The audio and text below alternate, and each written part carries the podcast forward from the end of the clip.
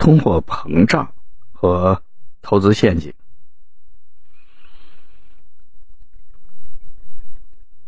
什么是通货膨胀？通货膨胀的意思就是流通的钱过多，超过经济运行的需求，导致钱不值钱了，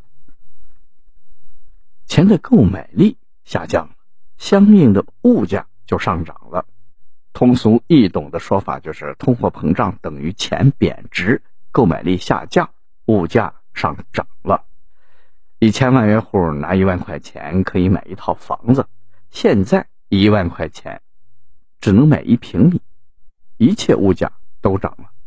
举个例子，假设整个中国市场上只有一百个西瓜，同时市场上流通了一千元人民币，每个西瓜价值十元，第二年。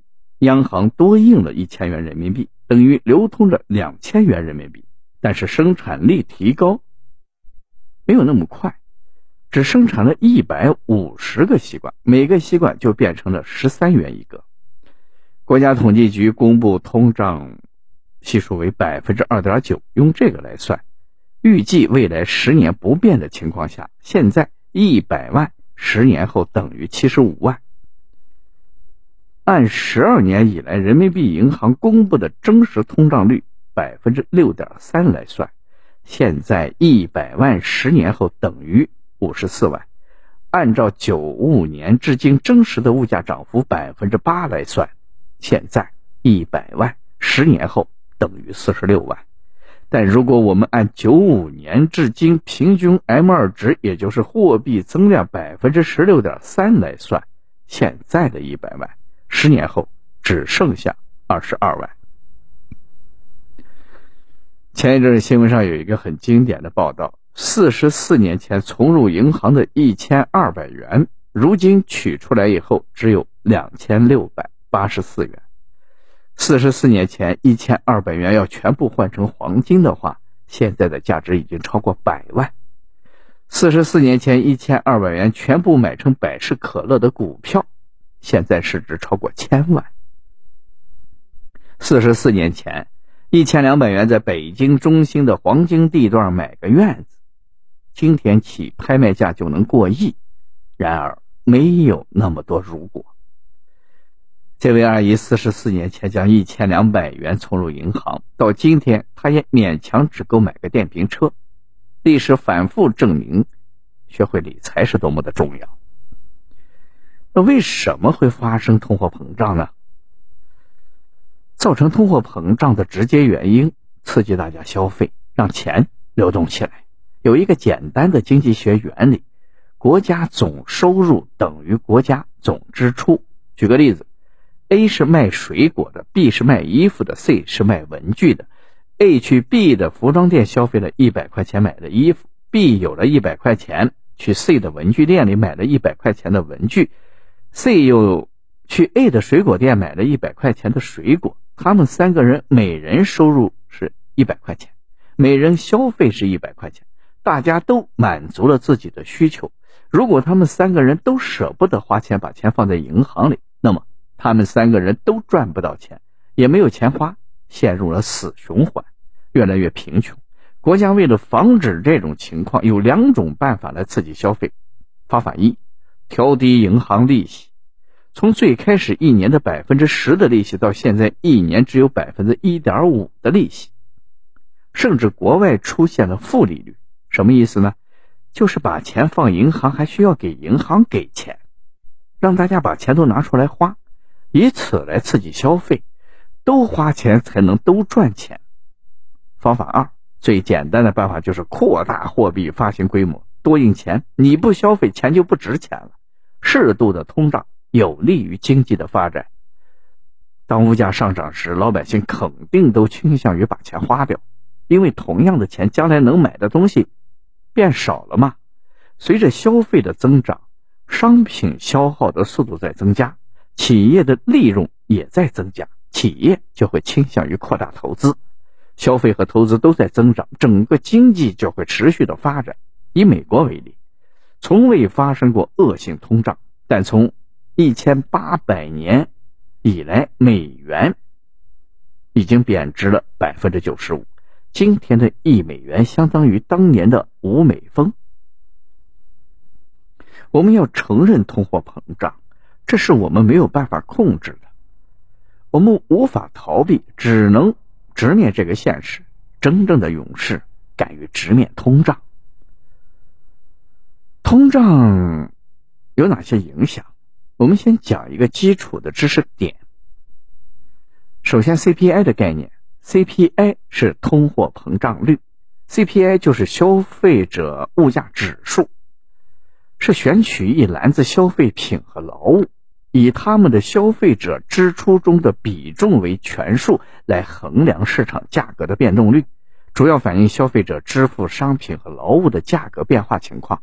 翻译成人话就是，用一些商品价格的变动率来反映整体的物价变化情况。我国的 CPI 构成比重，二零一一年的有食品占百分之三十一点七九，烟酒及用品占百分之三点四九，居住占百分之十七点二二，交通通讯百分之九点九五，医疗保健个人用品百分之九点六四，衣着。衣服之类的占百分之八点五二，家庭设备及维修服务占百分之五点六四，娱乐教育文化用品及服务占百分之十三点七五，这是 CPI 构成和比重，俗称八大类。CPI 中食品的比重比较大，占了百三分之一左右，所以有的时候猪肉涨价，老百姓就会感觉物价上涨比较明显。近二十年的通胀率和猪肉的涨幅可以看到，猪肉的涨幅和 CPI 的涨幅基本同步，所以食品在 CPI 中的影响是非常明显的。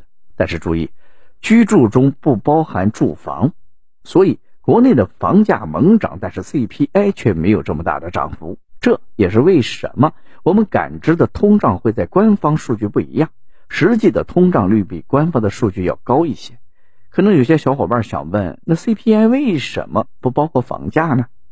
按照官方的说法，购买商品房属于投资行为，而不是消费行为，而 CPI 是消费者物价指数，自然不能把投资算进去。一九八零年起的 CPI 统计数据标红的是恶性通胀时期。通货膨胀最直接的影响是财富的缩水，CPI 每年上涨百分之五，相当于你的财富每年缩水是百分之五。举个例子，今年有一万块钱，通胀率是百分之五，到明年就变成了一万除以一加百分之五，等于九千五百二十四，直接少了四百七十六元，钱还是一万。数额没有变化，但购买力已经只有九千五百二十四元了。有人可能会说：“我把钱存银行，还有利息呢。”嗯，现在一年银行的定存利率是百分之一点七五，一万元存一年，通胀率百分之五，第二年是多少钱呢？一万乘以一加一点七五百分之等于一万零一百七十五，但实际的购买力是。一万零一百七十五除以一加百分之五，等于九千六百九十六元。小时候万元户是土豪大户，现在一万块钱也就够看一场王菲的演唱会。通货膨胀是财富的隐形杀手，这句话一点都没错。那么我们该怎么办呢？何以解忧？唯有暴富。何以暴富？唯有投资，通过理财一夜暴富是不可能的。学会理财思维，学会理财的方法，日积月累实现财富的稳步增长，这一点很重要。在这个通胀的年代，唯有投资才能拯救我们自己的财富。投资陷阱，听完了通货膨胀，那我们再来聊聊投资陷阱。有话不知你听说过没有？叫做不投资是等死，乱投资呢是送死。一要投资，但不能乱投资。投资的第一步是什么呢？巴菲特说过两句话，我也今天分享给大家。第一，不要亏损；第二，永远记住第一条。我们的理财投资是为了养鹅。如果你已经有鹅了，第一件事就是不要让你的鹅变瘦，甚至死去。很多人把投资看成是赌博，希望搏一把，然后就一夜暴富。但事实的真相是，从来没有一夜暴富。那些期望一夜暴富的人，很容易都会遇到投资骗局。正是一夜，回到解放前，金融行业离钱最近，但是金融骗局也层出不穷。P2P、虚拟货币、资金盘。P2P 把钱借给个人或者机构，个人或者机构再去放贷，利息虽高，但容易跑路。虚拟货币打着区块链的口号，虚拟货币传销组织以拉人头赚钱，到最后跑路。资金盘自己做一个投资平台，你先投一小部分钱让你赚钱，最后投的多了就拿不回来了。骗局真的是层出不穷。说起三 M 品牌，还真的是一个奇葩的存在。三 M 的本质是一个典型的庞氏骗局，通过高额的回报来吸引投资者，并用发展下线的方式来支付前面的投资者。当没有新人加入，或者加入的新人不够支撑之前人的利润的时候，这个游戏就玩不下去了，崩盘是迟早的事儿。崩盘了怎么办呢？他有一招很奇葩但很有效的模式——重启。重启是什么意思呢？就是这个系统玩不转了，我们宣布系统要重启。如果你还想要拿回你原来的钱，那你再往里面投新的钱。重启的实质就是继续骗钱。如果是你，你会不会再投进钱进去呢？这不是耍流氓吗？比耍流氓恶心百倍千倍。有人会继续投入，其中有两个心理的起作用：一是侥幸心理，万一我能拿回来呢？要不要试试？二是无法舍弃沉没成本。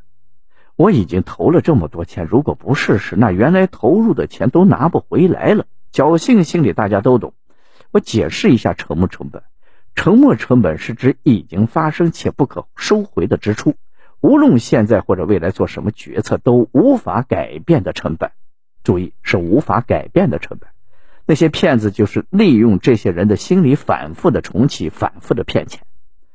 执着于沉没成本是投资决策中的一个非常严重的干扰心理。比如，很多人买了一只烂股，然后被套了，不甘心损失，就不断的补仓，结果越套越牢，越套越深。就比如乐视网，不得不感慨一下，A 股真是一个培养韭菜的好地方。韭菜割了一茬又一茬，在这样的市场做投资，有这样的对手真的是非常幸福。市场越无效，价值投资能获取的利润就越大。再比如，很多人发现了买了错误的保险，也是这个心理，已经交了这么多钱，退保就要赔好多呢。可是不退，后面几十年还得继续交，更恶心。扯远了，我们回来。二，如何防范投资骗局？第一，弄清楚每一个投资背后的原理，你赚的是谁的钱？我们要去想一想，我投资的项目到底靠什么赚钱呢？赚的是谁的钱？一个产品，一个公司，不是靠优质的产品和周到的服务来赚取利润，而是通过不断发展下线来赚取利润。你觉得这个事靠谱吗？还是拿刚刚通货膨胀说过的西瓜来举例？我们分析一个西瓜的价值的时候，靠的是分析今年西瓜的产量、往年西瓜的销量。今年的天气等等客观因素去估值，那么西瓜公司赚钱靠的是自己的西瓜皮薄多汁香甜可口。但是有一个西瓜公司，它没有西瓜，它只有西瓜皮。它先是鼓吹它的西瓜皮特别好吃，然后只有会员才能吃，不仅能吃还能卖，而且可以赚很多钱。然后每找一个人进来做会员，就能得到一笔钱，也就是俗称的拉下线。但是实际上，这个西瓜皮根本就一文不值。我说西瓜皮，大家知道一文不值，但是换到生活中，大家就可能辨别不了了。庞氏骗局更过分的一点，就是连西瓜皮都没有，就是假装有一个西瓜，只要你来入会，你有了这个赚钱的瓜皮。第二，我们要先学习投资。投资并不简单，并不是随随便便的就可以赚钱。前面第一点，我们要讲弄清楚投资背后的赚钱逻辑。那么问题来了，我们如何才能搞清楚呢？答案是通过学习来弄清楚。我们要学习分析公司是如何盈利的，要学习如何才能找到那些好公司或者投资的标的，让他为我们赚钱。我们自己辛辛苦苦工作赚来的血汗钱，千万别丢给了通胀和骗子。第三。我们要知道投资的风险在哪里。大部分关注收益，无视风险，亏钱的原因是不动脑子，不分析，说白了是懒。第一个，股市高位接盘，典型的二零一五年牛市，听身边的亲朋好友说股市赚钱，然后你就进去了，结果站在了高岗上。股票可以赚钱，但是你不了解、不学习，同样还是会亏钱。二，资金链断裂的风险，就是你把钱投资给不靠谱的人和不靠谱的项目，然后人跑了，项目垮了。举个例子，最近视频里 P to P 经常爆雷，不定是平台不正规，是因为坏账太多，资金链断裂，很多投资者血本无归。我相信你身边随便找十个人出来，肯定有那么一到两个朋友或者亲戚就被 P to P 席卷了资产，而且血本无归。我有一个朋友，二十多万就投在 P to P 里，全部都没有拿回来。有些行为上感觉很忙，思维很懒，忙忙碌碌的为了工作，月薪几千块。然后被骗子骗走全部的身家，我们稍微学习一下都不至于被骗。总结一下：第一，弄清楚每一个投资背后的原理，你赚的是谁的钱；第二，我们要先学习再投资；三，你要知道投资的风险在哪里，这就是我们要防范投资骗局的方法。希望大家能够仔细思考骗局的逻辑。从而开辟自己的投资理念，躲避那些投资陷阱，并且通过学习走上正确的投资之路，来抵御通胀，确保我们的资产保值甚至增值。理财对于我们每一个人都很重要。三十年前的万元户，如果把钱存在银行里，现在拿出来就不值钱了。再过二十年。不要成为万元户。学理财的第二个理由是，理财会伴随我们一生。天天都在说赚钱赚钱，但是没有几个人真正去研究钱是怎么来的，怎么理财，怎么用钱来生钱。必须理财的第三个理由，我们学了太多的知识，唯独少了有关于钱的知识。在中国和小孩谈钱好像很避讳。所以从小就没有一个财商的学习和教育，大了被生活所压迫，更不知道从何学起。所以，穷人会越来越穷，富人越来越富。必须学习理财的第四个理由：赚钱和挣钱。赚是用贝壳，也就是用钱来赚钱；挣钱就是用学习理财，要学会用钱来生钱。学理财的第五个理由：渴望成为有钱人，不是超凡技能的人，而是寻找投资的人。自我保护心理会让你永远停留在舒适圈里。穷人思维与富人思维的差异在于，穷人永远在等待机会。随着国家政策“房住不炒”的落地，很多地方的房地产出现了下跌的迹象。房产不行了，三十年前错过了房地产投资，最新的投资机会在哪里呢？可以参考美国股市长牛。美国的经济之所以发达，就是因为投资股票、投资企业，大把大家把钱投给了企业，企业有了更多的钱去发展生产，人民的钱也越来越多，循环起来了嘛。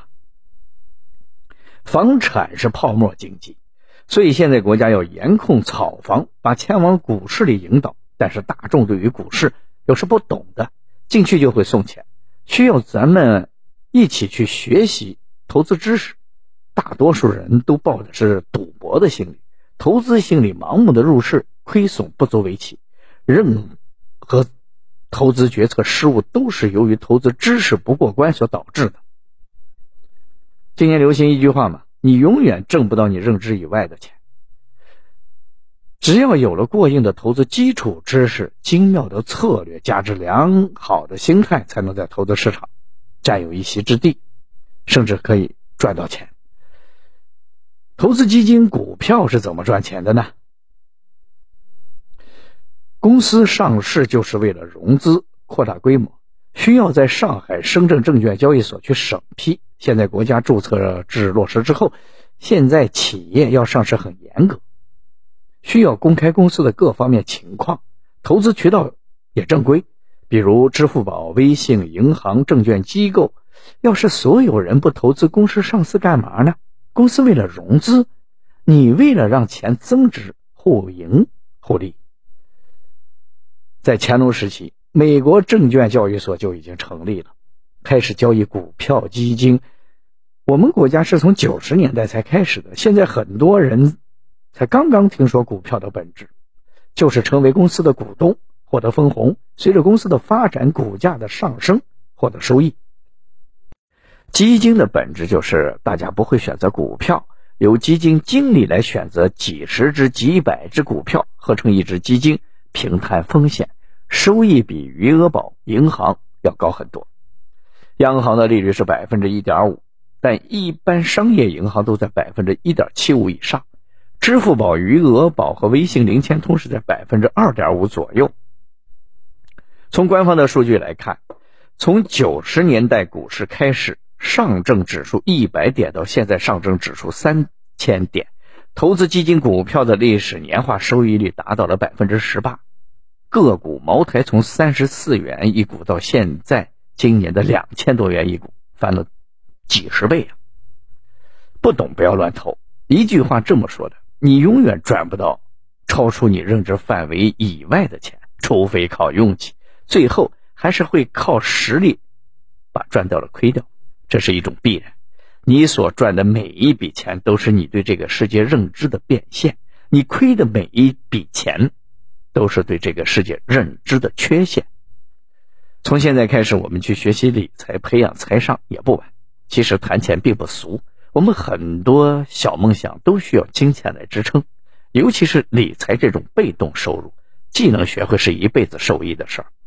用心，大家都是从小白一步一步来的，谁也不会天生的学会理财，你我都一样。好记性不如烂笔头，看到一些优秀的东西，把它记下来，学习。而且最近网上有很多的这个免费的理财课。其实这些免费的理财课里面也有很多是非常有价值的，比如起牛呀、微秒呀，有很多都是免费的，大家都可以去学。我曾经听过，哎，我觉得有很多启发在里面，也可以分享给大家。